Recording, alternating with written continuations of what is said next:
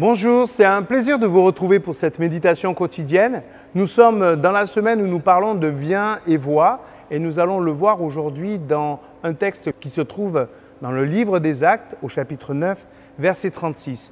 Nous allons voir que ce Viens et Voix est réciproque. Il y avait à Jaffa, acte 9, verset 36, une disciple appelée Tabitha. Ce nom se traduit en grec par Dorcas, la gazelle. Elle était continuellement occupée à faire du bien et à venir en aide aux pauvres.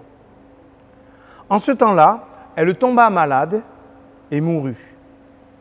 Après avoir lavé son corps, on la déposa dans une chambre en haut de la maison. Les disciples de Jaffa avaient appris que Pierre se trouvait à Lydda, qui est proche de Jaffa.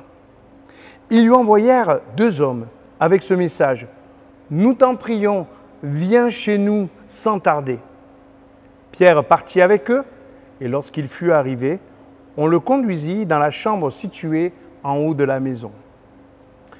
Toutes les veuves s'approchèrent de lui en pleurant.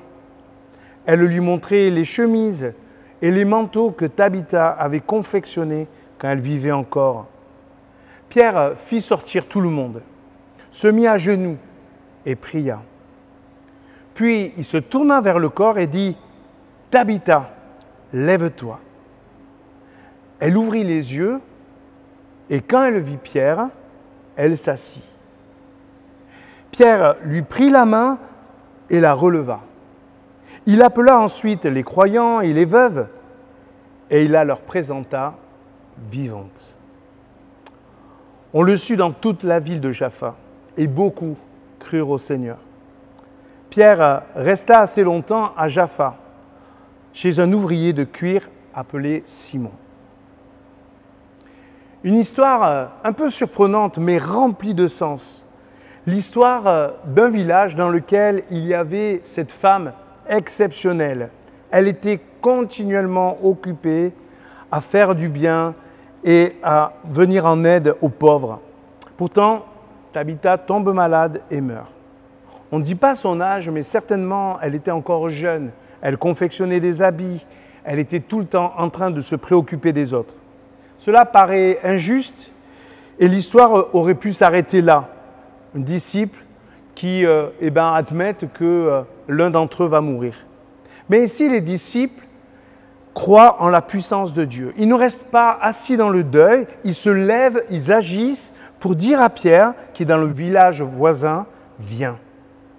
Pierre les rejoint, relève cette femme de la mort en deux temps.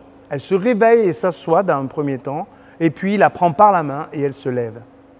Plusieurs choses sont frappantes dans ce texte. Premièrement, la simplicité de l'histoire. Comme Jésus, eh bien, Pierre va dans cette maison et dit à cette femme qui est pourtant morte, lève-toi, et elle va se lever cette résurrection au cœur de ce village va changer la vision que les gens ont du Christ. Bien sûr, il y avait des disciples, mais on les entendait. Mais cet acte-là va faire que beaucoup crurent en cette parole. Et puis la dynamique se communique. On voit d'abord Tabitha, on voit ensuite les disciples, on, voit encore Pierre.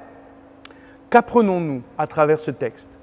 On y lit une collaboration entre Dieu et les hommes ce n'est plus Jésus, présence de Dieu parmi nous, qui agit, mais bien le Saint-Esprit qui agit dans les disciples, qui agissent à travers Pierre, qui agissent à travers Tabitha. Tabitha est une disciple qui sert concrètement le Seigneur. Le Seigneur agit dans la ville à travers les disciples et Pierre, et la ville est transformée par cette vitalisation. Le vient et voix fonctionne donc dans les deux sens.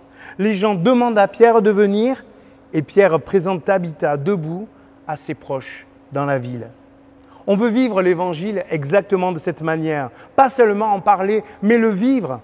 Quand nous voyons des situations, est-ce que nous croyons que Dieu peut agir au cœur de ces situations difficiles? Est-ce que nous croyons encore que Jésus peut transformer notre réalité? Est-ce que nous appelons finalement aux disciples? Est-ce que nous pensons que les disciples peuvent prier et changer les choses? Les disciples se lèvent, s'interpellent, montrent que la vie n'est pas seulement une affaire de miracle, mais aussi de vitalité spirituelle. Et nous voulons vivre cette vitalité spirituelle.